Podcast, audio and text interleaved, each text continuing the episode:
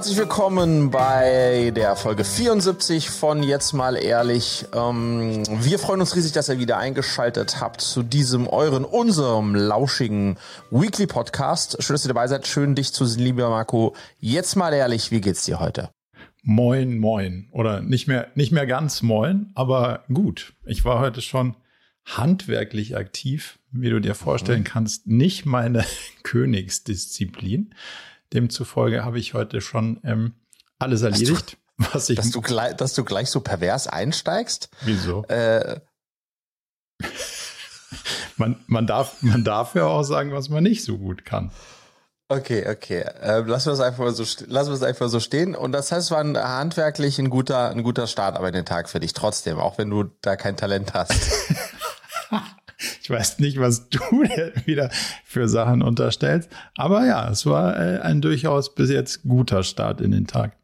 Aufgrund de deiner schrägen Anmoderation wurde ich übrigens gefragt, äh, aufgrund der letzten Folge, ob ich denn meine Eier gefunden hätte.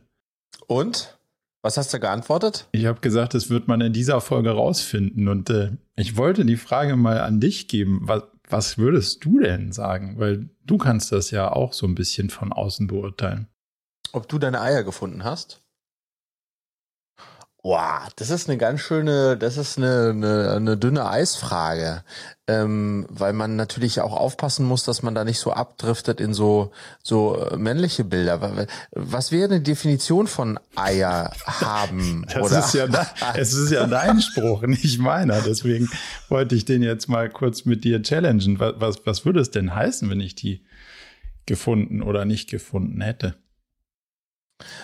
Ja, ich glaube, es ist natürlich eine Definitionssache. Ne? Also dieser Spruch, äh, ähm, wir brauchen Eier, wurde ja sozusagen ähm, ähm, äh, erfunden von äh, Oliver Kahn, äh, legendär damals, womit wir wieder beim Fußball wären, du armer Kerl, der gesagt hat, Eier, wir brauchen Eier im Kontext von einem äh, zu, bevorstehenden Spiel, was gewinnen, gewonnen werden musste.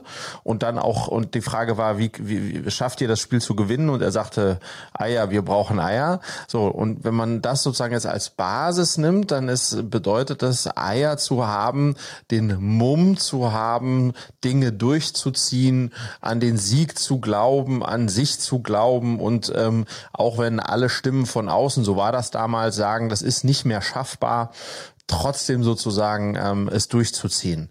So, in, in dem, dem Kontext ist es zu verstehen. Ähm, ist jetzt meine Anspielung sozusagen darauf zurückzuführen, ähm, dass du noch auf der Suche nach deinen Eiern und den Mumm bist. Nicht wirklich, ja. Nicht wirklich. Aber also, wenn ich den, wenn, wenn ich den Punkt mal so aufnehme, wie du ihn determiniert hast, würde ich sagen, ich bin auf, deutlich auf dem Weg, weil, also wenn, wenn das was mit zum Beispiel auch sowas zu tun hat wie Konflikte, die man vorher gemieden hat, irgendwie zu adressieren und da halt mhm. voll reinzugehen, statt immer raus, würde ich sagen, ist es schon Teil meiner Reise und ich bin besser geworden. Also ich habe es die letzten Wochen geschafft, wirklich auch Situationen durchzudiskutieren, obwohl es mich zu schlaflose Nächte ist übertrieben, aber zumindest mal ich gemerkt habe, okay, es, es, es bewegt mich, aber ich gehe nicht raus aus der, aus der Sache, sondern rein.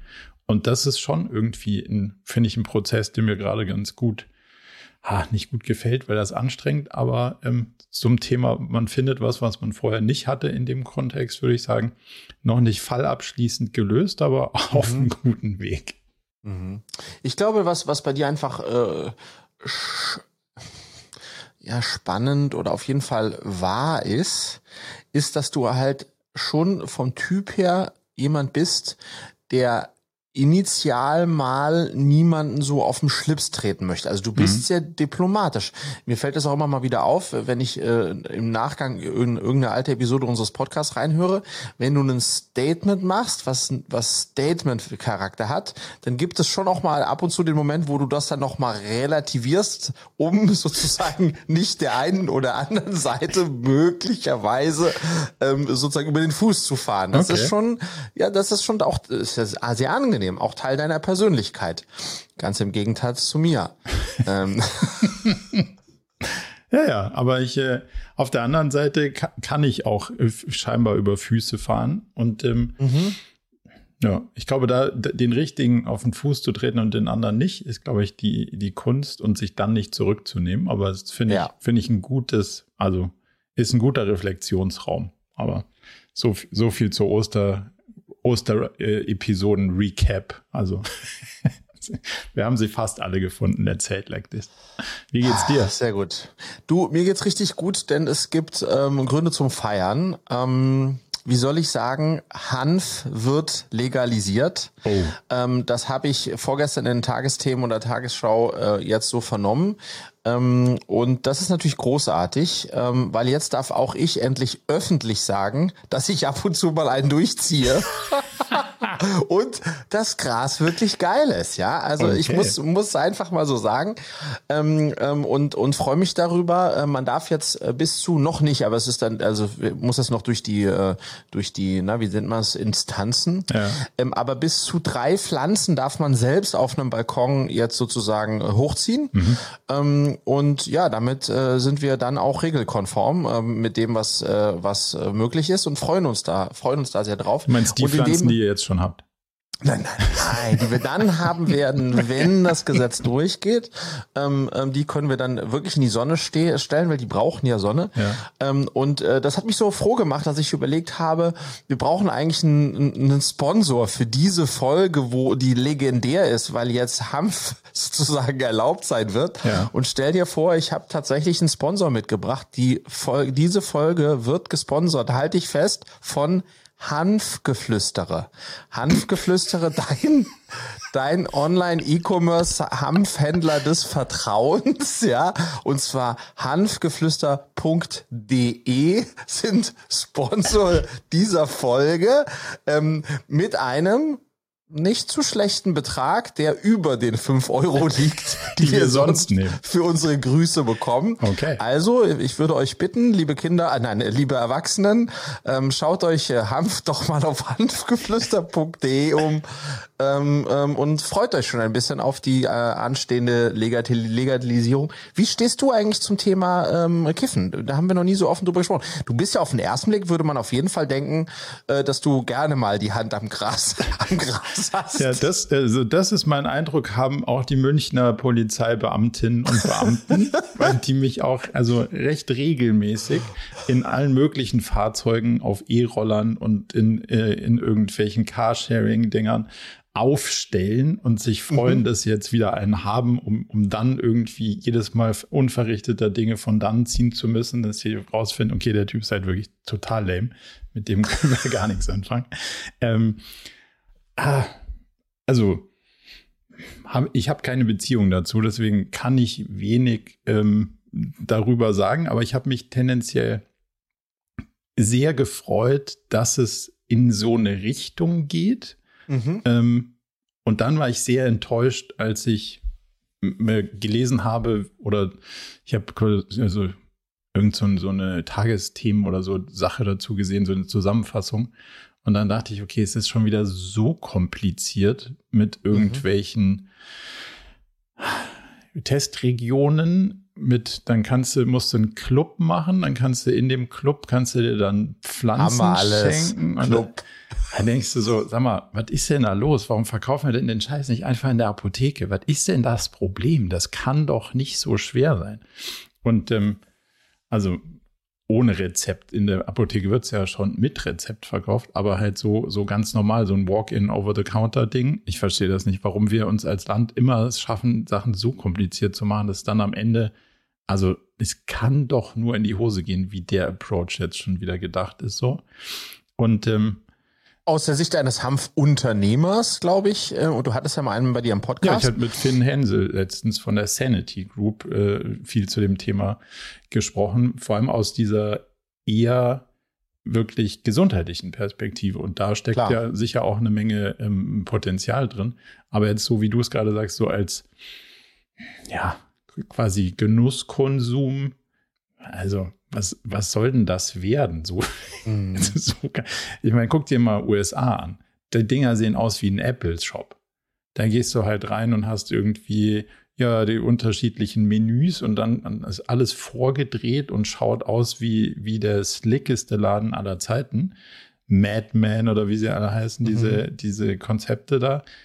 Börsennotierter Krempel, sau spannend irgendwie. Und wir wursteln uns wieder einen ab. In drei Regionen gibt es dann irgendwelche Testszenarien. Da denkst du so, okay, das dauert noch sehr viele Jahre, bis das, das Bild, was du gerade in deinem Kopf gezeichnet hast, aufgeht. Also, ja klar, man kann das sicher zu Hause anbauen, aber das ist, hat ja auch jetzt irgendwie wieder nicht so viel mit Legalisierung zu tun. Also schon, aber so richtig begeistert bin ich von der, also von der Umsetzungsidee zumindest mal noch nicht. Aber es klingt ja so, dass du recht regelmäßig damit eine Menge Spaß hast. Und da, das wiederum, da würde mich jetzt mal so dein konkreter Use Case interessieren, weil da, also ja, also erstmal vielleicht äh, abschließend, ja klar, Politik hat, hätte es, glaube ich, wieder mal äh, besser oder einfacher machen können. Und ich glaube, wenn man jetzt Hanfunternehmer ist, äh, ähm, ist es, äh, hätte man sich sicherlich mehr Planungssicherheit und irgendwie eine einfachere Herangehensweise gewünscht. Dass aber jetzt generell der äh, Gebrauch, und da reden wir eben von 25 Gramm, die du an dir haben darfst, oder drei Pflanzen, Club hin oder her, jeder hat irgendeinen Club. Ähm, Kannst du mit ähm, den Pflanzen auch rumladen? Nee, musst du schon daheim lassen. Das weiß ich nicht. Okay. Also das ist äh, who knows. Aber dass das jetzt sozusagen nicht mehr als kriminell gilt, finde ich richtig und richtig gut, weil ähm, ich sozusagen, ich bin sehr spät dazugekommen. Julia hat früher in ihrer Jugend ein bisschen was geraucht und ich, äh, ich habe überhaupt erst mit 33 meine erste Zigarette geraucht. Das heißt, ich äh, hätte das ja gar nicht konsumieren können früher, weil ich gar nicht wusste, wie man auf Lunge, auf Lunge raucht. Ähm, ich habe ich ja so in Paris ein Jahr angefangen zu rauchen und dann auch mit 34 wieder aufgehört. Also Sehr Paris gut. hat mich einfach fettisch gemacht. Aber das war ein ganz normaler Tabak. Äh, und dann habe ich erst ehrlicherweise, glaube ich, mein erstes Mal, dass ich ähm, so eine Zigarette geraucht habe, das war vor vor vier Jahren oder fünf Jahren oder sowas. Also da war Julia schon, waren wir schon eine Weile zusammen und dann habe ich das erstmal irgendwie äh, da dran gezogen und muss die ehrlicherweise sagen, also so übermäßig konsumiere ich das jetzt auch nicht, ähm, ähm, aber vielleicht einmal im Monat oder so. Ähm, und ist es einfach der deutlich angenehmere äh, Zustand äh, währenddessen und am nächsten Tag, als wenn ich äh, äh, eine Flasche Wein trinke. Das Bist du nicht so verschallert am nächsten Tag? Nee, ich bin nicht verschallert. Das mag wahrscheinlich auch an dem guten ähm, Stoff liegen. Jetzt müssen wir wirklich aufhören, hier nicht zu sehr stark Werbung zu machen, ja. Also weil wir ohne THC, sondern ganz reines, äh, einfach diese reine Blüte oder was auch immer. Aber nee, ich bin null verschallert und ich finde das sehr angenehm und man kommt in so eine senkrechte Schwebelage. Ähm, ähm, ähm ich sehr schnell ähm, und finde das, finde das schön und finde es irgendwie deswegen so strange, dass das im Vergleich zu Komasaufen, was irgendwie hier in Klado die 16-Jährigen jedes Wochenende vor der okay. Tanke äh, sich geben, ja. ähm, dass das voll okay ist mit all der Gewalt, die das oftmals nach sich zieht äh, und, und Randale. Ähm, aber dieses, was die, äh, also wenn du einen durchziehst, das macht dich ja äh, opposite of aggressiv. Äh, äh, schläfst du ein, also so. Also insofern, ja, ich find's toll, dass es jetzt entkriminalisiert wird. Ähm, und insofern kann, können wir uns jetzt äh, dann, wenn wir das mal machen, auch auf den Balkon blicken lassen, wenn wir es denn machen. Ähm, und müssen nicht Angst haben, ähm, hier vom Sheriff, vom Klado-Sheriff wieder erwischt zu werden. Wieder erwischt zu werden. Ähm, und sag mal, genau. ist, ist da irgendwie, wie ist die Regelung mit Autofahren? Das bleibt. Das so bleibt, äh, das, das, soweit ich gehört habe, bleibt das. Das finde ich auch gut. Also ja. äh, bekifft Auto zu fahren, ähm, ist, glaube ich, keine gute Idee. Nee, das nicht, aber meines Verständnisses nach hat das ja irgendwie mehrere Tage Auswirkungen auf die, auf dass du nicht fahren darfst, oder? Da bin ich nicht so, bin ich nicht so im, im Gesetz äh, fest äh, drin. Ich ja. auch nicht, aber es war, ich, war in meinem ich, Kopf so. Ich fahre sowieso nur öffentliche. Insofern ist das äh, in meinem Falle sowieso kein Use Case. Nee, klar, nee. Also das ist ein richtig guter Gag. Also du könnt, damit könntest du fast, also mit, mit deiner senkrechten Schwebelage und den öffentlichen Verkehrsmitteln, das in Kombination, also ah. Hut, ab. Vielleicht wirst du, vielleicht wirst du doch noch Comedian. I don't know, I don't know. Sag mal, äh, mein lieber ähm, Hanfgeflüster.de. wir müssen noch mal kurz darüber reden, seit wann wir, seit wann wir nicht nur Grüße, sondern auch Sponsoren haben. Und du so ein Thema quasi abrampst, um Sponsoren einzufahren. Also das ist wirklich eine starke Nummer, die da jetzt hier. Und vor allem unabgesprochen. Ja, völlig. Aber gut. Es ist, ja, es ist ja eine Gemeinschaftsproduktion, so gesehen, macht jeder, was er will. bad News, Bad News, ganz kurz beim Sponsoring. Ich habe ja. ja gesagt, äh, deutlich mehr als die fünf Euro die ihr zahlen müsst, wenn ihr hier mal Grüße los, äh, wenn ihr hier mal gegrüßt werden wollt.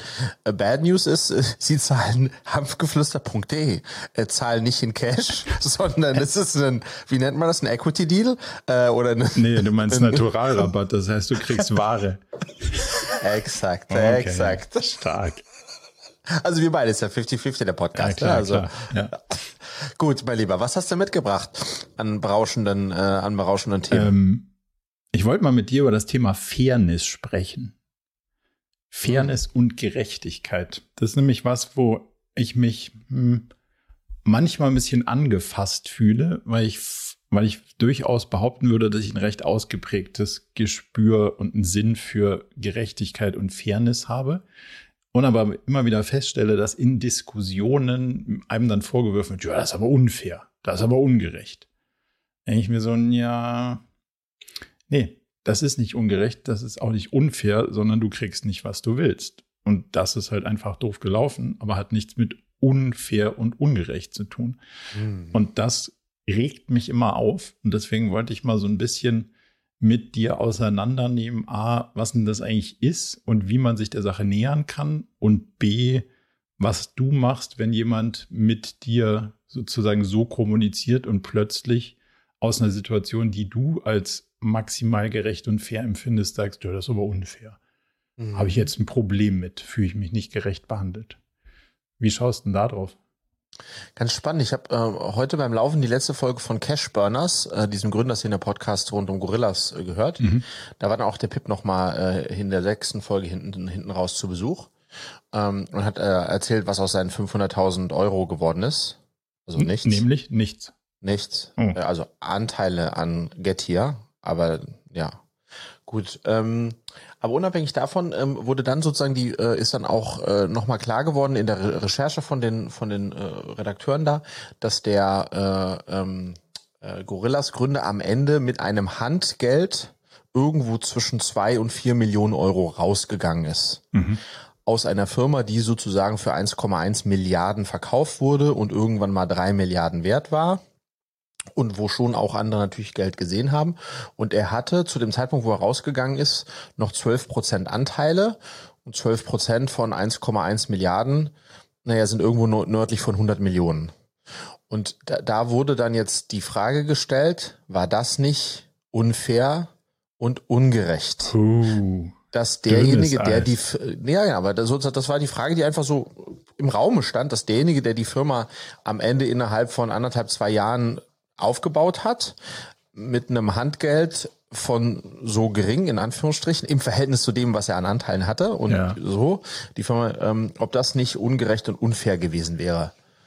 Ähm, und da habe ich drüber nachgedacht und, und bin nicht so, äh, bin zu keinem Schluss gekommen und das war ganz spannend, nämlich weil dann diese Frage ist, da ist etwas fair oder unfair, ist ja immer auch im, Betra im Auge des Betrachters ist ja schwer neutral äh, da drauf zu gucken. Oder siehst du das anders? Ja, ja, sehe ich anders. Also es, es ist immer kontextabhängig, aber es ist mhm. nie, es ist nie subjektiv. Also es ist ja eine Objektivierungsfrage und keine Subjektivierungsfrage. Also wenn ich nicht kriege, was ich will, oder mit dem zufrieden bin, was ich kriege, dann ist das ja nicht zwingend unfair, sondern ich bin einfach nur unzufrieden mit dem, was ich kriege. So. Mhm. Das heißt, man muss sich der Sache wahrscheinlich anders nähern. Und in dem von dir angeführten Beispiel, finde ich, kann man es überhaupt nicht diskutieren, weil die Frage ist ja, wie sind denn die ganzen Rahmenbedingungen?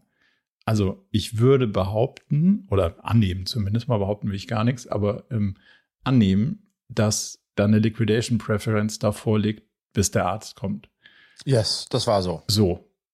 Und das hat schon mal nichts mit unfair zu tun, sondern das ist ein Deal, den du dir angucken kannst. Und wenn du den machst, dann ist der so. Und wenn man sich danach an den Deal halten muss und sagt, so, die Liquidation Preference räumt alles ab, was irgendwie hier quasi ähm, von oben nach unten regnet und bei mir kommt gar nichts an vom Regen, dann kann man sich dann, wenn es soweit ist, nicht beschweren, weil das hätte man sich ja ausrechnen können, bevor man das Geld mit den Konditionen genommen hätte.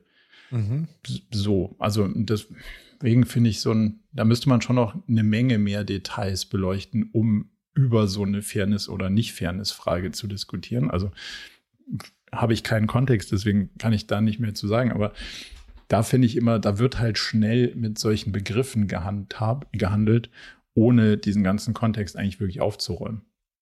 Aber du hast lustigerweise, deswegen liebe ich das Thema, du hast, wenn man Kinder hat wie wir, haben wir gefühlt mehrfach am Tag, wahrscheinlich einfach mehrfach in der Woche die Aussage, das ist unfair. Ja. Also das, Kann ich mir ja. total vorstellen. Genau, das ist unfair. Warum muss ich jetzt den Reiterhelm, hatte ich gerade heute früh, warum muss ja. ich den Reiterhelm von Lilly aus dem Auto mit ins äh, in, hier ins Haus reinnehmen? Also ein Helm oder mhm. zwei mhm. Helme, who the fuck cares? Das ist unfair. Sag ich, warum ist unfair? Ja, weil Lilly äh, macht das sonst nicht für mich. So, das ist unfair. Da stehst du da. Ja. So, also ist das jetzt unfair? Also ich, ich meine, Objekt ist, ist ihre subjektive Wahrnehmung. Es ist unfair. Also so, mein, mein Psychologe ja? oder Therapeut sagt zwei Sachen dazu. Das eine ist im Kontext zu manchen, also erstmal ist Gerechtigkeit vor allem eine Gefühlsfrage und die kriegst du nicht wegdiskutiert. Also wenn sich jemand mhm. ungerecht behandelt fühlt, scheint es irgendwie das Gefühl zu sein und das ist erstmal so. Mhm. Der andere Punkt ist, in so Situationen mit Kindern oder auch mit anderen, kriegst du es halt manchmal auch nicht immer diskutiert und in manchen Fällen ist ein gewisses, also ein gewisses Machtgefälle ja da oder eine gewisse, jemand kann sagen, das ist jetzt mal die Regel. Warum? Weil es die Regel ist. Und wenn es die Regel ist, müssen wir uns da jetzt mal dran halten. Und das ist genauso, wenn ich falsch parke, habe ich auch Gründe dafür, weil ich glaube, es, die Regel passt ja eigentlich nicht so richtig hin, mhm. aber sie ist trotzdem da, fertig aus. Und so muss man wahrscheinlich das ein oder andere akzeptieren in dem ganzen Kontext. Also nichtsdestotrotz kann man ja versuchen, sich der Sache mal inhaltlich zu nähern. Und dann ist ein so ein Gerechtigkeitsgrundsatz ist die Frage, Gleiches mit Gleichem zu, also Gleiches gleich und Ungleiches ungleich zu behandeln. Mhm. Also das heißt, andersrum müsstest du der anderen Tochter auch sagen, dass sie den Helm sozusagen mal mitnehmen muss. Und wenn immer, es, immer die eine es macht und die andere nie, dürfte man dann dafür beide nicht positiv gleich incentivieren. Also Ungleiches ungleich zu ähm, behandeln heißt auch, dass man eben dafür sorgt, dass am Ende durchaus ein Unterschied da ist, wenn es anders behandelt wird oder wenn es anders gehandhabt ist. so, das, das mal so, das glaube ich mal so das eine. Und dann von der anderen Seite kann man sich dieser Gerechtigkeit so ein bisschen neben dem Gleichheit natürlich noch von dem Leistungsprinzip und dem Bedürftigkeitsprinzip nähern. Also wenn du sagst so, ja, macht sie nicht immer gleich, aber sie kann auch nicht so schwer tragen wie du oder mhm. irgendwie sowas. Sie, sie hat gerade Krücken und deswegen musst, musst du den Helm mitnehmen irgendwie. Dann ist es trotzdem auch gerecht, dass man es macht, weil, weil es eben ähm, hier an eine Bedürftigkeit gäbe. Und Leistungsprinzip ist, ja eh, ist eh klar so. So, und dann gibt es noch so zwei unterschiedliche Prinzipien, wie man da drauf gucken kann. Nämlich, ist es von dem Ergebnis abhängig, ob es fair oder gerecht ist oder ethisch korrekt oder nicht. Und die deutsche Rechtsprechung geht davon aus, dass es von dem Ergebnis erstmal unabhängig ist, sondern dass man komplett drauf gucken muss und sagen, ist es moralisch vertretbar oder nicht. Mhm. Egal, was da jetzt bei rauskommt. Und das finde ich schon, da kann man immer beide Positionen für vertreten. Aber ich finde, es ist, also ist nicht einfach, eine zu finden. Aber man müsste es zumindest mal schon so machen, dass es, dass es nachvollziehbar ist und dann diese Diskussion, oh, finde ich jetzt aber trotzdem unfair, weil ich nicht kriege, was ich will, die ist halt schwierig. Also ziehen wir es mal aus dem Familienkontext, weil mit Kindern ist natürlich, da steckt ja auch Erziehung und so noch eine Klar, ganze Menge irgendwie genau. drin. Aber Lass uns mal ins Arbeitsumfeld Genau, wenn, du, oder? wenn du, wenn du ins Arbeitsumfeld jetzt schauen würdest und, und jemand sagt so, ja, hm, jetzt will ich aber mehr Gehalt. Warum? Ja, weil ich habe jetzt ein zweites Kind gekriegt. Ist ja unfair, wenn du mir das jetzt nicht gibst. Was macht das mit dir? Mit mir als Arbeitgeber? Mhm. Hm, spannend. Naja, da, da passieren jetzt viele Sachen in meinem Kopf, ne? Mhm. Das erste ist, äh, dass ich schon erstmal eine Grundempathie verspüre. Also ich, ich kann nachvollziehen, dass jemand, der jetzt äh, ne, zweites Kind oder vom Mann verlassen oder von der Frau verlassen, keine Ahnung. Also seine seine seine Situation äh, ändert sich und das bedeutet, dass er oder sie ähm, da jetzt Schwierigkeiten hat. Da habe ich jetzt im ersten Schritt erstmal, äh, in der Regel bin ich da für empfänglich, empathisch, weil ich, weil ich versuche, mich da in sie oder ihn hinein zu versetzen. Absolut. So, ähm, es zu verstehen. Ähm, und im zweiten Schritt, äh, das kommt sehr schnell hintereinander, ähm, also in Millisekunden, ähm, ähm, frage ich mich dann, ist das gerechtfertigt und gerecht im Kontext von den direkten Kolleginnen Kolleginnen, dem Output, den sie im Vergleich zu ihren anderen Kollegen und Kolleginnen bringt und auch dem Gehalt, das sie im Vergleich zu den anderen. Also ne, ich ich ich, ich fange dann die zweite Ebene, ich ich setze das dann schon, ne, wie wie wenn das jetzt rauskommt, Ne, du hast das auch oftmals, ey, ich brauche so und so viel mehr Urlaubstage, whatsoever, ja. Also mhm. du, ähm, ist das jetzt, also wäre das gerechtfertigt, wenn da jetzt eine andere Kollegin vor mir steht, ich habe gehört, die verdient 5000 Euro mehr, how come? Äh, hätte ich da, ne, so. Ähm, und dann die dritte Frage, die ich mir natürlich in meinem Kontext immer stelle, äh, kann ich mir das leisten? Äh, ähm, oder können wir uns das leisten? Aber, Aber gut, ist das, das ist so relevant? Weil das ja, würde ja wenn du, Ultimativ ist es natürlich relevant, weil wenn nehmen wir an, ich ich ich ähm, wenn die Antwort ist äh, nein, ist es relativ, also dann hilft es auf jeden Fall. Die Frage ist aber, wenn die Antwort ist ja, kann ich mir leisten, macht's also dann kann es nicht relevant sein, oder? Nee, nee, nee, wenn die wenn ich es mir leisten kann, kann es nicht relevant sein, absolut. Ja, okay. ja. ja. Ähm, genau, also aber das heißt, das ist das, was dann, äh, was dann da. Äh, äh, aber machen wir den äh, Case mal zu Ende. Jetzt sagt jemand, ja, ich habe ein zweites Kind gekriegt, aber Familie noch intakt, also kein mhm. Härtefall, mhm. reine freiwillige Entscheidung. Und es gibt drei Kolleginnen und Kollegen, die haben genauso viele Kinder oder nicht Kinder, wie sie vorher auch hatten, auch aufgrund freier Entscheidung. So. Und jetzt, Freddy, gib mir 1000 Euro mehr, weil, ah, es muss ja, pff, ha, brauche ich jetzt. Und jetzt? Ja, da, da, da, da ist jetzt sozusagen mein, wenn es kein Härtefall oder so ist, da ist mein Bereitschaftslevel sehr gering, weil ich sage, nee, dafür gibt's ja Kindergeld, Gratulation, ähm, kriegst jetzt auch mehr vom Vaterstaat. Äh, und B, äh, jetzt mal davon ausgehen, ist ja auch äh, Glückwunsch, toll, freut mich für euch, noch ein Kind, wow, ein Junge, äh, Chapeau eine Entscheidung, die ihr im Zweifelsfalle auch so getroffen habt, mit all den Konsequenzen. Vielleicht reicht ja auch die Größe eurer Wohnung oder das Auto nicht, kann ja auch nicht für aufkommen. Plötzlich brauchen wir ein Minivan. ja gut, so what. Äh, ähm, so, das heißt, das ist äh, dann in, in, in deinem, ne, du managst dein äh, Home und nicht ich und dann da kann ich da kann ich leider nichts äh, für machen. Ja, jetzt kommt die die das Beispiel ist wahrscheinlich auch nicht das Beste für Fairness, aber wenn dann wenn dann jemand halt in dieser Dimension weiter diskutiert, obwohl es halt nichts mit Fairness zu tun hat, ja, ja. dann finde ich es halt wirklich immer schwierig, dass man sagt so, pff, also das ärgert mich dann, ähm, ja. wenn's wenn man da nicht weiterkommt. Total, aber das ist dann sozusagen, dann schlägt das bei mir eher um, dass ich, wenn ich das zugestehen würde, das antizipiere ich ja, fände ich es eben unfair den anderen gegenüber. Genau. Ähm, und ähm, und deswegen äh, und wenn die dann insistiert oder er dann insistiert darauf, dann würde mein Puls hochgehen und sagen, Alter, äh, didn't you get the message here? It's not my fucking problem, it's your fucking problem. Und, und wenn du das zu meine machst, dann habe ich mehrere andere Probleme. Ja. Und äh, that's why it's not happening. Also so dann, äh, dann lustigerweise, weil so diese Gerechtigkeitssinn ist schon irgendetwas, was ich für mich, wo ich glaube, dass ich das habe und wo ich dann auch manchmal prinzipienreiterisch bin, wo es gar nicht um die Sache geht, nee. ähm, ähm, sondern ums Prinzip. Äh, ähm, und äh, genau, dann würde deswegen, da würde ich dann auch relativ schnell, äh, relativ äh, unterkühlt ähm, werden. Was ich in dem Kontext gelesen habe, ist, ähm, dass es, dass der, der Mensch, also der Großteil der Menschen handelt vor allem bedingt kooperativ. Also wenn du jetzt mhm. sagst, wir sind eine Gruppe von Leuten und wir müssen alle zusammen eine bestimmte Sache tun, lass mal einfach sagen, Geld in den Topf werfen. Mhm und danach wird das Geld mehr, vielleicht verdoppelt. Warum auch immer. Wir legen das an oder wie auch immer. So, und danach teilen wir den Erfolg wieder durch alle Beteiligten der Gruppe.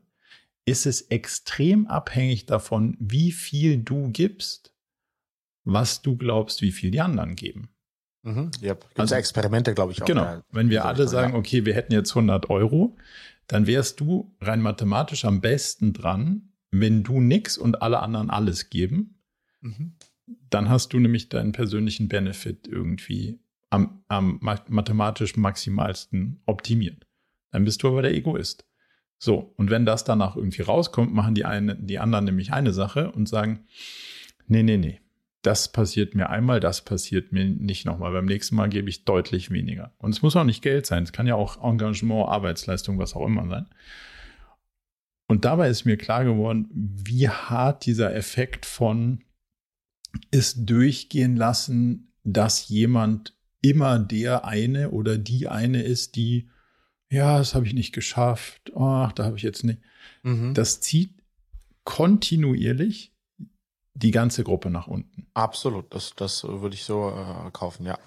Und deswegen ist es extrem schädlich, es so zu lassen. Und das fand, das fand ich irgendwie so ein, also weiß man ja, so das faule Obst steckt die anderen an und wie auch immer, es sind alle möglichen schlauen Sprüche. Aber es dann nochmal so wirklich mathematisch betrachtet und quasi erforscht zu sehen, das fand ich schon irgendwie so ein mhm. bisschen erhellend. Und ähm, ich habe einen äh, sehr spannenden LinkedIn-Post, der nicht zu dem Thema war, aber zu dem Thema passt, mhm. äh, wurde mir ausgespült, spielt. Ähm, das war eine, eine kinderlose, meine These, also das war nicht die These, die kinderlose, ich wusste, es hat sie gesagt, dass sie keine Kinder, das war eine kinderlose Anfang 40-Jährige, die basically gesagt hat, danke, danke, danke allen, die keine Kinder haben, und immer dann einspringen, wenn die, die Kinder haben, sagen, sie müssen jetzt mal wieder, äh, können nicht, weil der, mhm. die Tochter krank geworden ist, müssen früher los, weil der Sohn in der Schule müssen.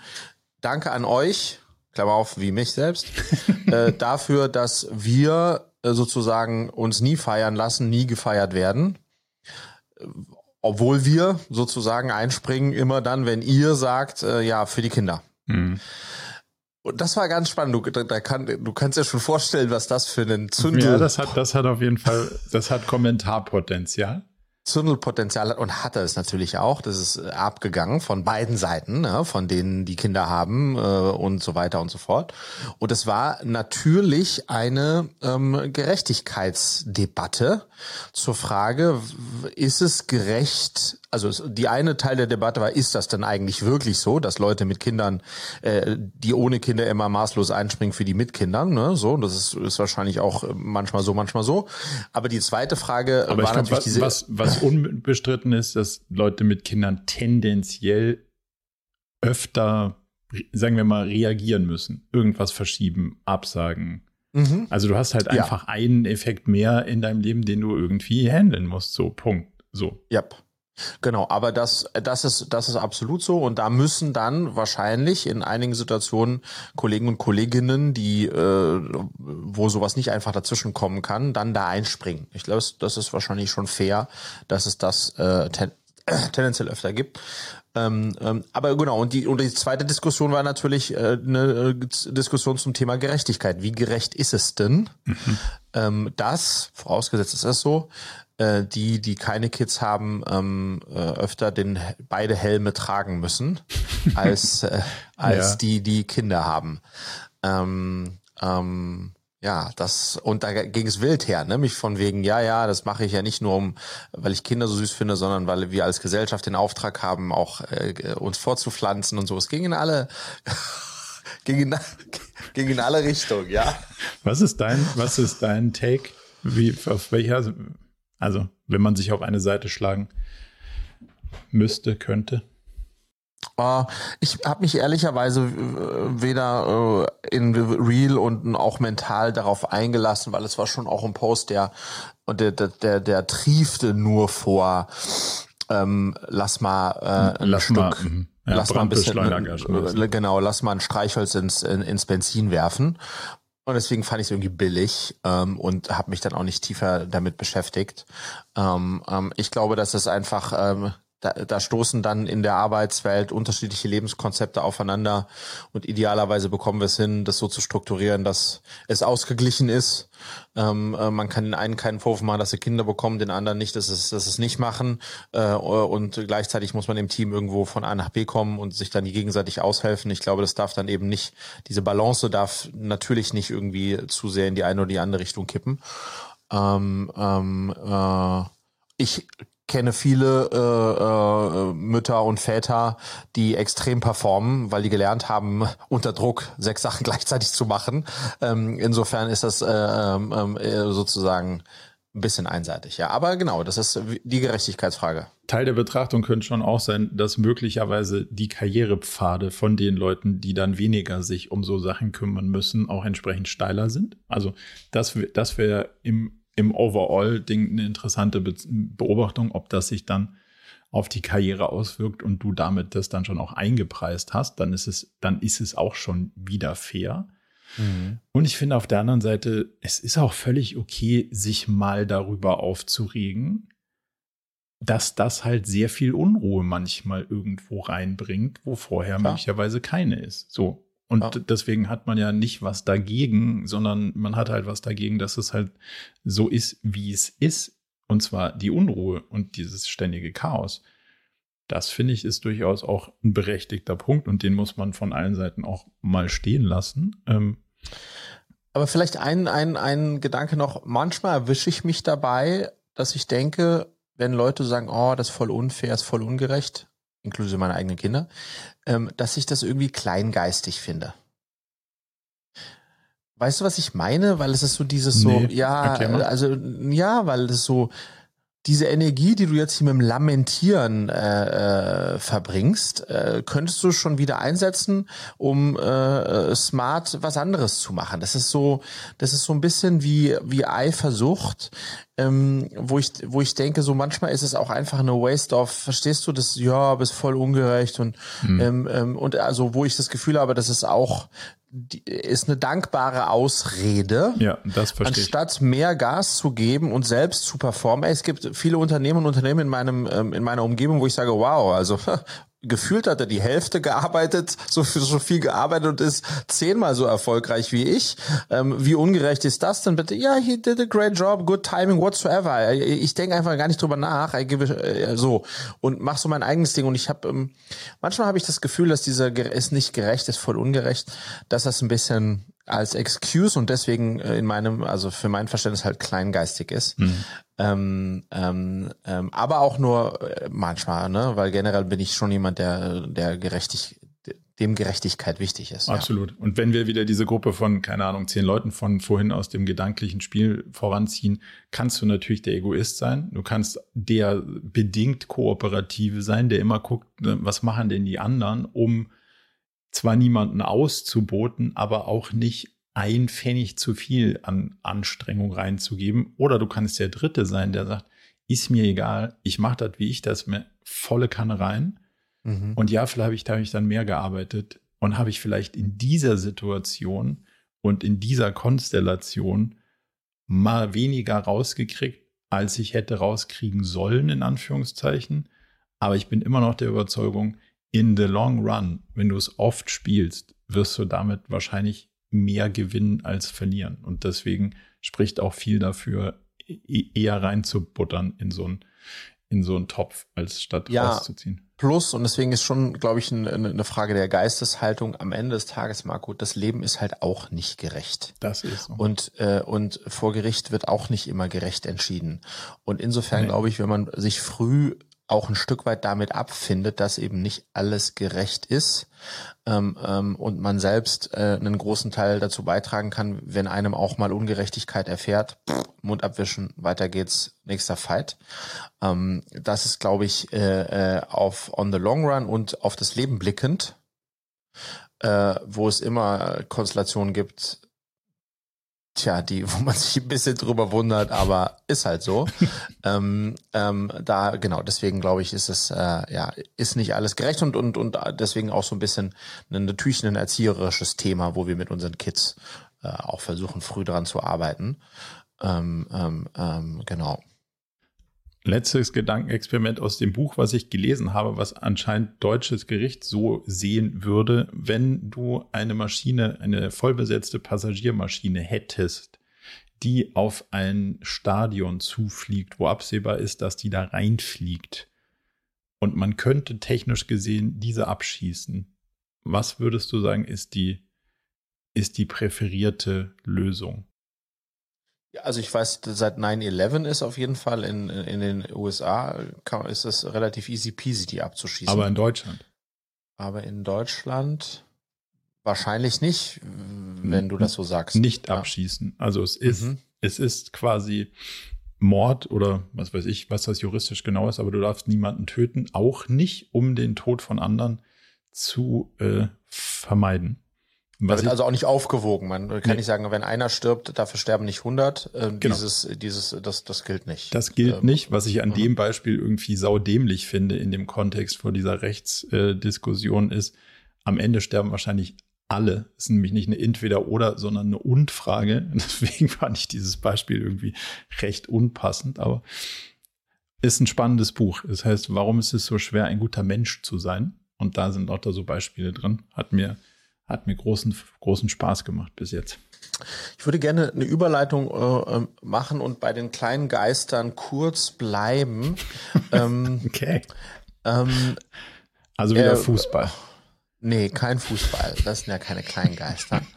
ähm, mir geht's mächtig auf die Eier, dass wir immer noch so eine, mh, mm, ja, radikal kann man schon sagen in dem Kontext, eine so radikale Lagerbildung und Diskussion zum Thema Gendern haben. Also wir merken als, als Cleverly Bildungsanbieter und ich auch als Fredik, wenn ich was poste, im Grunde genommen alle, die sozusagen auf ihrer Meinung beherrschen, nämlich man sollte gar nicht gendern. Wie kann das sein, dass du gendert? Kriegt man mhm. richtig, ja, was kannst du, du hast, die sechs Worte hast du nicht gegendert, du, du Loser. Dabei sind das wirklich, die man gar nicht gendern kann, weil es gar kein Gender-Thema ist. Also so wird man verarscht, äh, ähm, so. Und dann gibt's welche, die sagen, ähm, dass man nicht richtig gendert.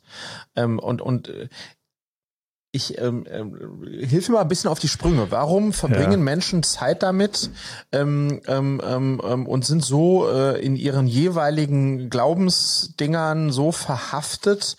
Äh, äh das ist doch äh, einfach nur grausam. Ich kann also ich kann ja das nicht erklären. Ich kann ja sagen, wie ich das für mich jetzt beleuchtet habe, weil in, mhm. in letzter Zeit durch Podcasts und Co. und und Sachen, wo wir Leute ausbilden, haben wir alle Formen von Feedback dazu bekommen. Saumies gemacht, dass ihr es so macht. Saumies gemacht, dass ihr es so macht. Saumies gemacht, dass ihr es überhaupt macht. Also es gibt Positionen für alles. Mhm. Und es gibt keine Überschneidung.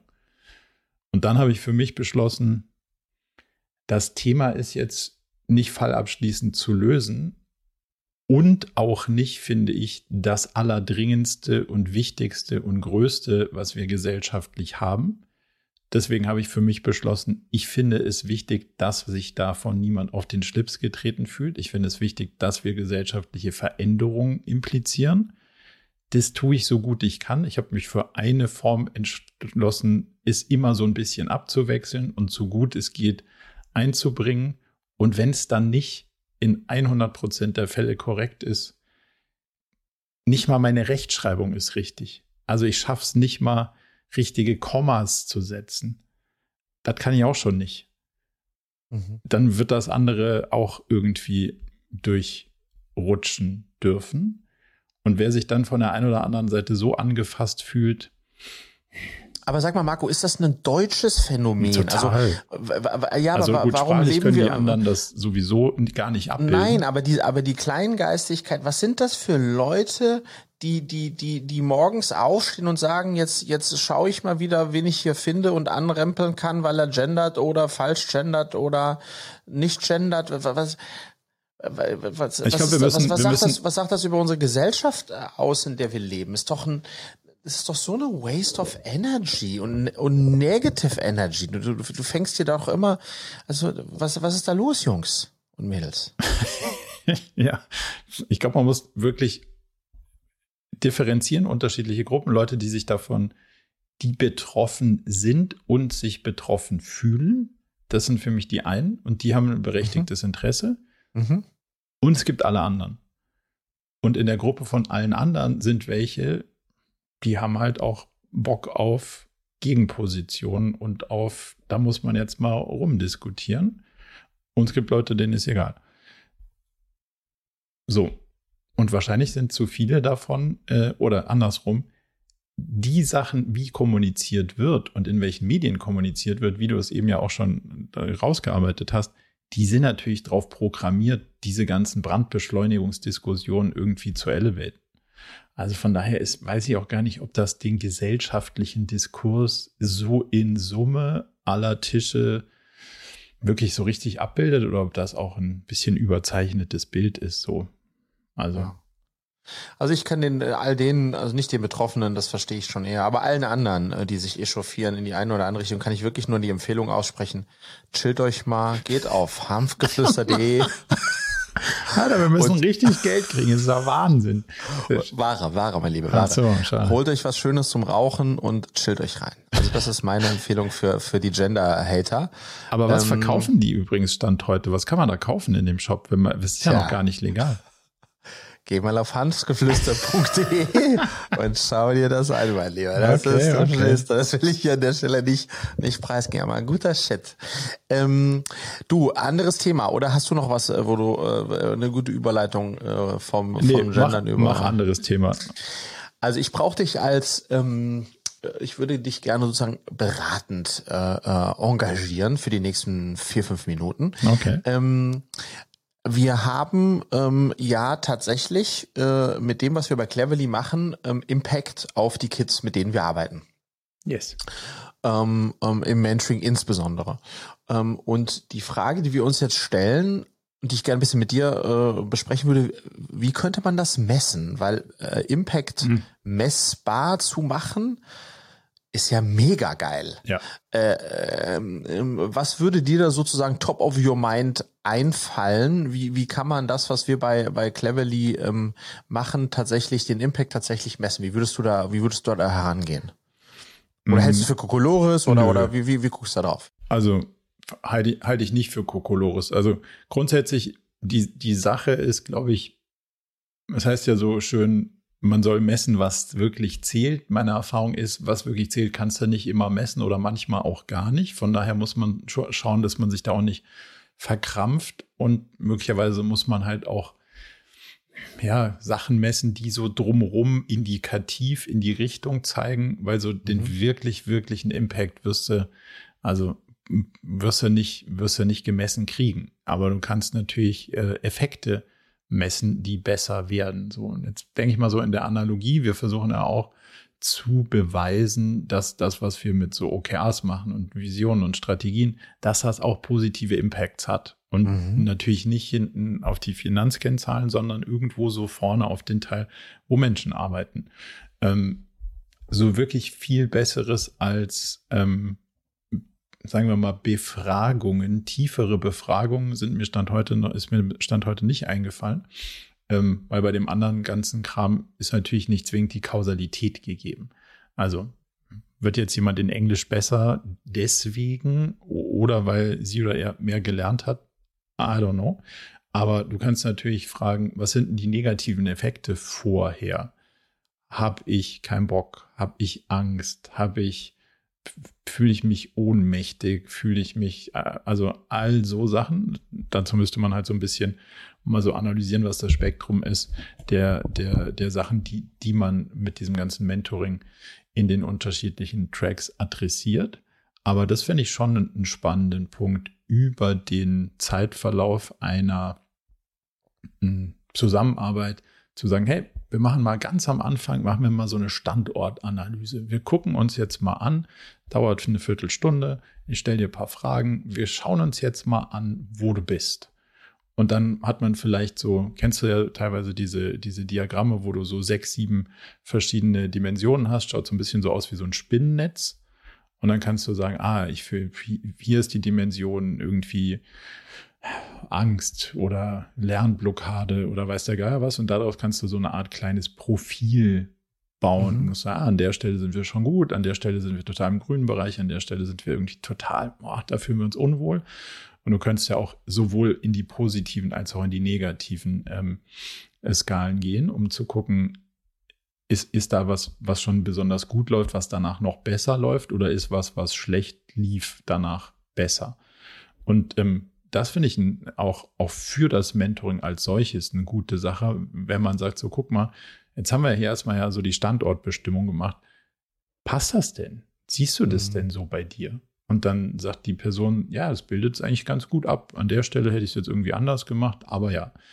Ähm, muss natürlich aufpassen, dass die Fragen so auch gestellt sind, dass sie A, verständlich sind und idealerweise hast du so immer Fragen, die es von zwei Seiten eingrenzen, ähm, damit die Antworten auch valide sind.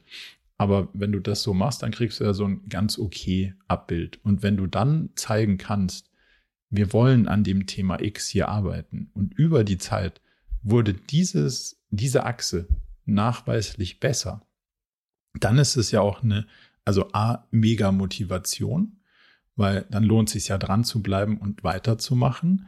Und wie bei den Schul, wie bei den Schulnoten, das dann, dann hast du plötzlich was, was zählbares, wo mhm. Verbesserung stattgefunden hat. Total. Ja. Und das andere ist, du kannst natürlich über ganz viele Kinder, Schüler Zahlen ziehen, die möglicherweise so gar nicht so transparent von anderen vorliegen und kannst sagen, okay, sag mal, was ist denn jetzt hier so in dem, das wäre ja das, was man früher wahrscheinlich Kopfnoten genannt hat. Was ist denn so in diesen soften Faktoren eigentlich gerade das größte Problem? Und dann siehst du ja vielleicht über ganz viele Kinder, dass das Stress und Überforderungen und Ängste und weiß der Geier was, dass das irgendwie über den Zeitverlauf sich auch verändert bei den Leuten, die anfangen. Weißt du, also kannst du mhm. ja sagen, ah, guck mal, wenn du ja. jetzt diese Erhebung hättest vor Corona und nach Corona, sagst du, okay, guck mal, das Stresslevel der Kinder, diejenigen, die zu uns kommen, die ist schon mal 15 Prozent höher, als das vorher im Schnitt der Fall war. Und jetzt müssen wir das umso dringender nach unten korrigieren. Also so könnte ich mir vorstellen, dass das irgendwie ein ganz guter, also so eine Mehrdimensionalität aufbauen und das at least alle drei Monate oder wie, wie lange sind so durchschnittliche Laufzeiten von, von den? Ähm, ähm, so ein bisschen ein Jahr, über ein bisschen über ein Jahr. Dann, dann würde ich sagen, auf jeden Fall alle drei Monate mal so einen kleinen Check-in machen und dann zu so sagen, hey, ähm, lass uns doch mal wieder gemeinsam da drauf schauen, lass uns doch mal die zehn Minuten nehmen und mal, mal wieder gucken, wo du so stehst, wie es so läuft und, und dann, ja. dann auch da diesen Progress irgendwie ein bisschen zu dokumentieren tut wahrscheinlich allen Seiten gut und hat noch so einen anderen Vorteil. Irgendwann läuft sich das ja dann auch so, so ein, weißt du? Also das, du läufst dann so nebeneinander her, Mentor und Mentee, und dann ist natürlich auch immer wieder gut, mal so ein, so ein, so ein Check-in-Punkt zu haben. Hey, was ist denn da an der Stelle los? Da bist du aber ganz schön abgefallen. Sollen wir da mal drüber reden? Das ist ja. nochmal eine ganz andere ähm, Möglichkeit, neu einzusteigen, ohne dass das immer in diese ausge, ausgetretenen Fahrwasser dann läuft. Ja, cool. Ähm, fand ich sehr spannend, ähm, um da deinen dein, äh, Insight auch drauf zu bekommen. Wir gucken da ganz, äh, ganz ähnlich drauf und ähm, sehen auch da tatsächlich die Chance ähm, für uns äh, jetzt als Cleverly, für die Kids, für die Eltern, für die Mentoren, Mentorinnen, dann äh, äh auch, wie soll ich sagen, den, die, ja die Wirkung und die Wirksamkeit die die Arbeit hat äh, und die wir sonst immer nur sozusagen wie so ja kleine Blitze, ähm, Sternschnuppen ähm, sehen ab und zu, wenn wir halt Feedbacks bekommen, äh, die tatsächlich auch für alle ähm, ähm, greifbarer und auch im Verlauf der der gemeinsamen Arbeit greifbarer zu machen. Ähm, ähm, und vor allem jetzt, wo wir ja immer mehr Kinder und die Anzahl der Kinder einfach so stark steigt, dann äh, ist das ja auch total spannend. Auch in Kombination übrigens mit der mit mit den mit der Notenverbesserung, die bei, man, bei mancher arbeiten ja an beiden Themen. Also ich glaube, das ist schon äh, schon spannend. Ähm, könnte dann eine Gesamtstudie auch at some point mal werden, wie du sagst, ne? wenn man dann viele viele Daten Daten da auch hat sammeln können. Was, was wirklich spannend sein könnte, jetzt mal kurz ausgeblendet, ob, ob Datenschutz und weiß der Geier und Technik, ob das alles so genau funktioniert, aber mit der Geschwindigkeit der Entwicklung von, von Sprachmodellen könnte man schon auch überlegen, angenommen, du hättest so eine Mentoring-Session anonymisiert und aufgezeichnet. Mhm. Dann könnte man durchaus Sentimentanalysen daraus machen und sagen, hm, wie, wie ist denn so die Grundstimmung in dem Gespräch? Und dann ist die vielleicht am Anfang so ein bisschen angespannt und traurig und irgendwie so oder ängstlich. Und dann über die Zeit könnte man sogar analysieren, ob sich die, also klar, du hast immer gute und schlechte Tage dazwischen, aber du könntest, du könntest schon messen, ob die in der Sentimentanalyse, ob die Grundstimmung von den Gesprächen freudiger, aufgeschlossener, motivierter und solche Sachen wird. Das wäre, mhm. das ist dann zwar schon die, eine, eine, ganz andere Liga, was Messbarkeit angeht. Technisch, glaube ich, sind wir aber nicht weit weg davon. Also, ja. das fände ich ziemlich spannend. Ja. Impact.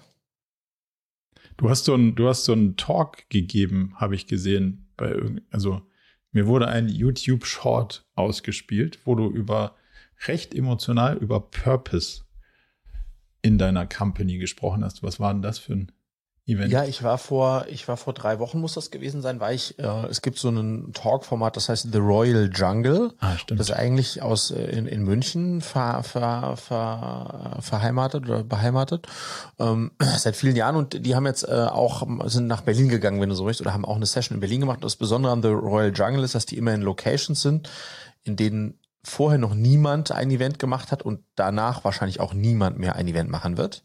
Okay. Ähm, also Event-Locations, die eigentlich keine Event-Locations sind. Und das letzte Mal war ich in, in München dabei vor anderthalb oder zwei Jahren und es war in, im, im 28. Stock in einem Kindergarten. Ähm, okay. ähm, und da das Mal davor war es in, der, in irgendeiner Tiefgarage, also immer in so Special Locations. Und hier in Berlin war das auch in einer, in einer besonderen Location und da ähm, äh, durfte ich 20 Minuten in so einem in so einer Interviewsituation ähm, äh, sprechen, wurde ich befragt.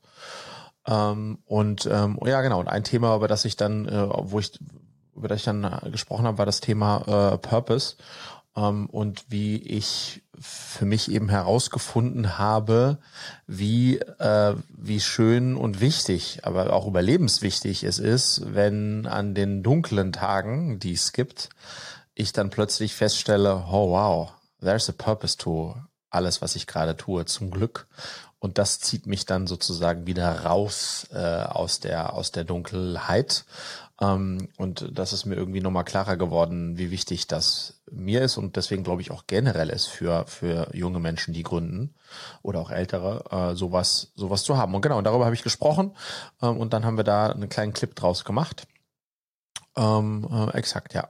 Hast du auch so dunkle Tage oder hast du nur Tage, die du also shitty findest von den Sachen, die so kommen? Oder hast du auch so Tage, wo du denkst, boah, das ist jetzt aber von der Gemütslage her schwierig? Ähm, also ich bin ja äh, generell ein, ein so positiv, äh, total positiv und total optimistischer Mensch. Ähm, aber ich bin nicht selbstzweifellos. Mhm und habe deshalb auch im Kontext von so einer Gründung oder so einem Aufbau einer Firma, ähm, wo ja immer ganz lange die Frage im Raume steht, wird das was? Kann das was werden? Wie hast du vor zwei, drei Folgen mal gesagt, die Definition eines Startups sind noch auf der Suche nach ihrem Geschäftsmodell. Ähm, ähm, und deswegen gibt's schon auch bei mir ähm, immer wieder Momente, wo ich selbst Zweifel habe.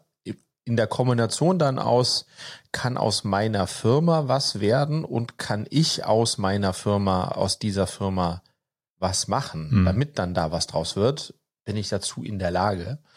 Ähm, ähm, und das sind dann schon die dunkelsten Momente, ähm, weil, weil das dann so, das sind so die alles oder nichts Fragen, ne? Das ist dann nicht irgendwie, oh, jetzt muss ich mal ein paar Tage Sachen machen, die mir nicht so gefallen oder, oder, oder jetzt habe ich mal wieder eine Absage bekommen oder was auch immer. Das ist es nicht, sondern das ist dann so dieses sehr generelle, äh, äh, und, ähm, und das habe ich dich das manchmal? Also gibt es so Dings, wo du dann so in ins Nichtstun kommst, deswegen?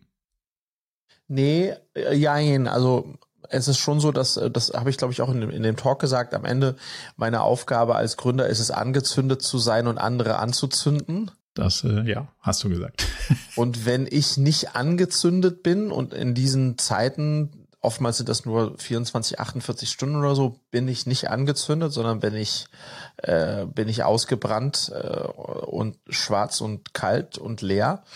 Ähm, dann lähmt mich das natürlich sehr. Äh, ähm, ähm, und äh, was mir dann hilft, ist das Julia zu sagen. Also ich sage dann Julia, wie es mir gerade geht. Mhm.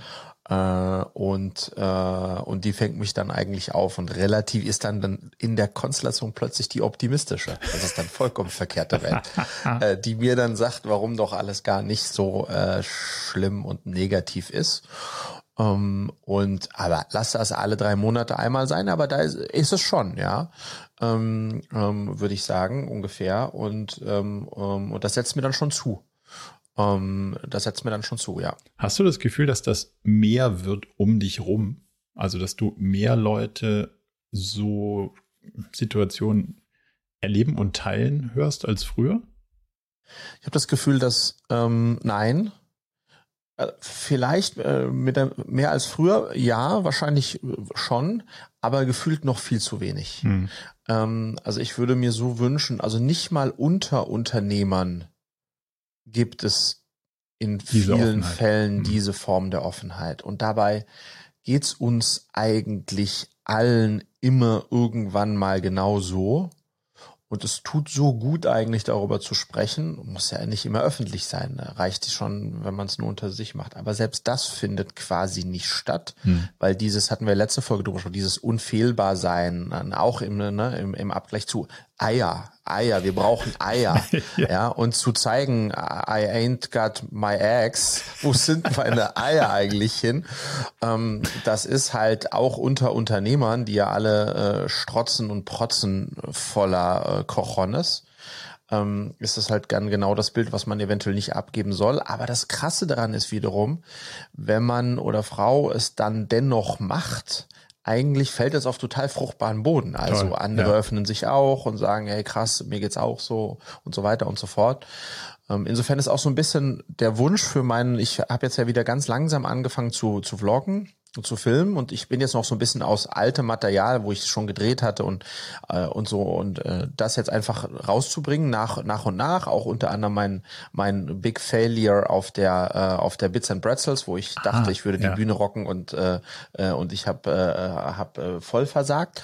Also, da kommen jetzt nur so zwei drei Episoden, äh, die noch ein bisschen in der Vergangenheit liegen, ähm, aber generell ist so ähm, mein Wunsch für den Content, den ich jetzt dann so plane, äh, deutlich transparenter mit meiner äh, Gefühlswelt äh, zu sein und weniger shiny ähm, und also das wird immer noch äh, hoffentlich schön produziert sein alles, mhm. ähm, aber ähm, in der Sache äh, ein bisschen mehr den Scheinwerfer auf die nicht nicht ganz so happy times, wie irgendjemand hat es mir immer kommentiert bei mir auf YouTube, der sagt, Fredrik, das kann doch nicht sein, dass du als Unternehmer immer nur fliegst, in Hotels bist und dich mit irgendwelchen coolen Leuten triffst. Ja.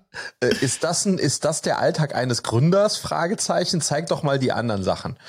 Ähm, und das, das, da ist schon was, da ist schon was dran. Ne? Ähm, aber es hat auch viel damit zu tun, das kann man auch eigentlich erst zeigen, wenn es dann auch schon wieder vorbei ist ähm, ähm, und man sich mit dem Unternehmen schon wieder auch in einer anderen Phase befindet. Verstehst du? Weil die, äh, das ist, das spielt natürlich schon auch mit.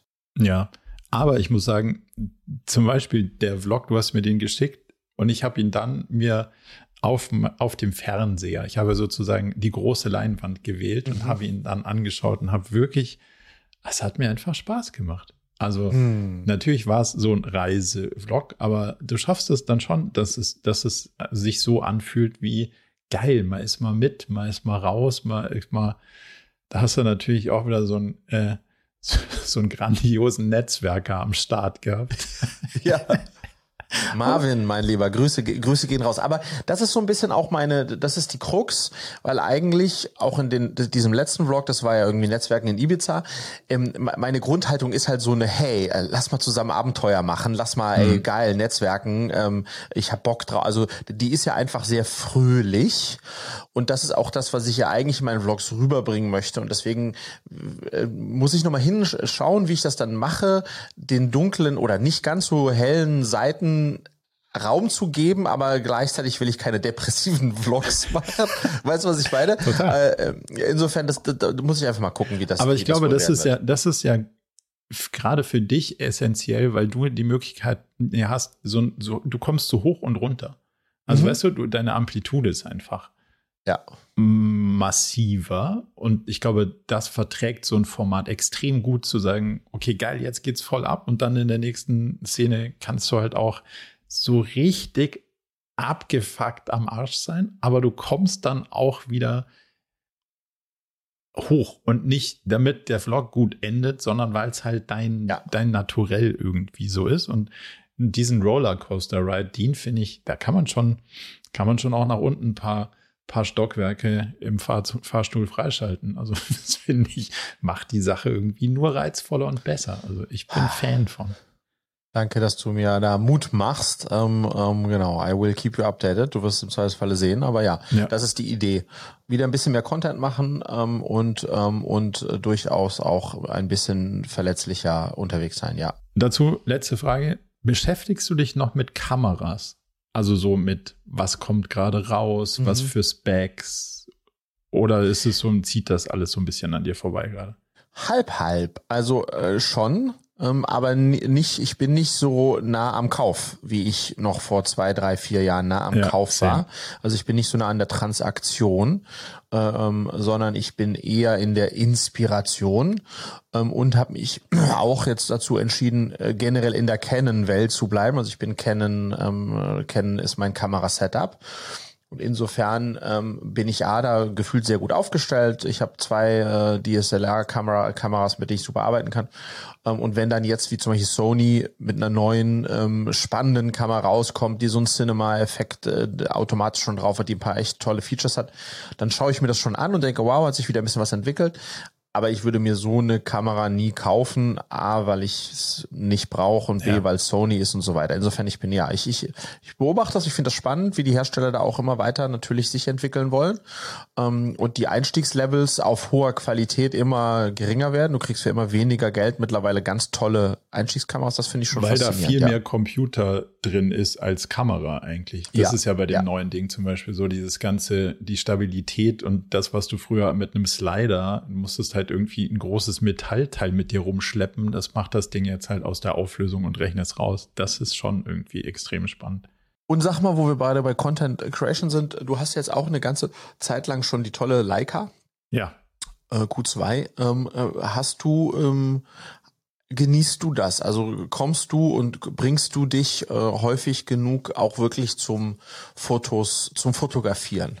Erste Frage ja, zweite Frage nein. Also ich liebe es und mhm.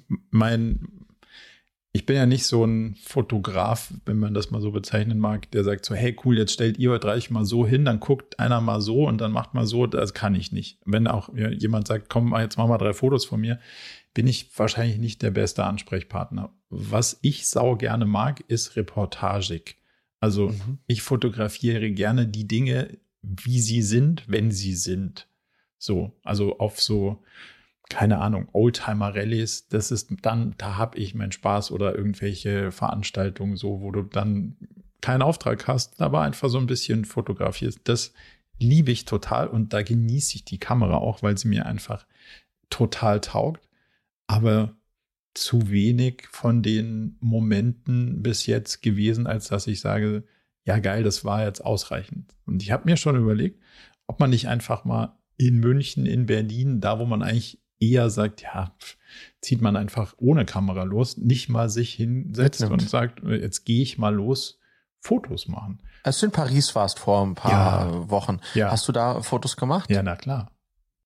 Und und warum, Marco? Ich finde das super schade. Also ich verstehe es, aber warum teilst du die gar nicht? Also ich, ich sehe die nicht. Also warum, nee. warum können die nicht auf deinem äh, oder ein Teil davon dann. auf deinem Instagram leben? Das, dafür wurde das Ding ja mal gebaut und ja, für schöne Bilder. Das könnten sie eigentlich. Aber ich, also ich habe die Apps gelöscht, damit ich es nicht konsumiere. Und die Konsequenz davon ist, ich kann auch nichts mehr reinladen, weil ich keine App mehr habe. Ähm, aber das könnte man wahrscheinlich dafür mal lösen. Ich habe mich bei, bei, diesem anderen, ähm, da wo Peter McKinnon und seine Freunde gelandet ja. sind, bei dieser anderen Foto-App da angemeldet, um dann festzustellen, so, pff, auch, da ist auch überhaupt gar nichts los, was mich interessiert. Und ähm, ich suche ja nicht noch ein Social Network, deswegen war es das auch nicht also wenn ich so, so Events zum Beispiel mache, wie wir in New York waren, dann mache ich damit immer so eine Lightroom-Dings, dann schicke ich das einfach den Leuten, die damit irgendwie in Berührung kamen, schicke ich einfach diese Lightroom-Library. Das waren schöne Bilder auch, die du in New York gemacht hast. Aber ich, äh, ich, ähm, ähm, Ja, ich weiß nicht. Also äh, mich würde es freuen, weil ich ja. finde auch, dass du toll fotografierst, auch schon bevor du deine Leica hattest. Und da ab und zu mal, äh, keine Ahnung, ein, einmal die Woche oder so, äh, da was dann zu sehen von dir, würde mich persönlich freuen, ja. Okay. Ähm, ähm, weil ja, ich glaube, dass und es, ist, es, es schürt natürlich den kreativen Prozess auch. Also Halt mehr, ja, als klar, wenn du es auf deinem Rechner hast und sonst halt keiner sieht. Das macht ja. halt schon irgendwie ein bisschen. Und ich glaube, wovon man sich einfach ähm, ähm, befreien muss, das habe ich jetzt auch, äh, mache ich jetzt versuche ich und glaube ich mache ich auch total gut. Ich schaue über, ich habe jetzt meinen letzten Vlog hochgeladen auf YouTube. Ich habe keine Ahnung, Marco, wie viele ihn gesehen haben. Hm. 50, 100, 200, 300. Ich war I just don't know. I just don't care. Ja. Also ich glaube, das ist sozusagen, ähm, wenn man sagt, hey, ähm, man lädt ihn hoch, dann ist er da, dann vielleicht ein, zwei Freunde, die man äh, kennt, sehen das Bild, liken es oder auch nicht, egal. Ähm, ähm, wenn man sich davon befreit, ist es eigentlich schön, äh, wenn man Lust hat, es zu teilen generell. Und ähm, und äh, und das, was du machst, hat hat ist ja Kunst ein Stück weit, ja. Also schön.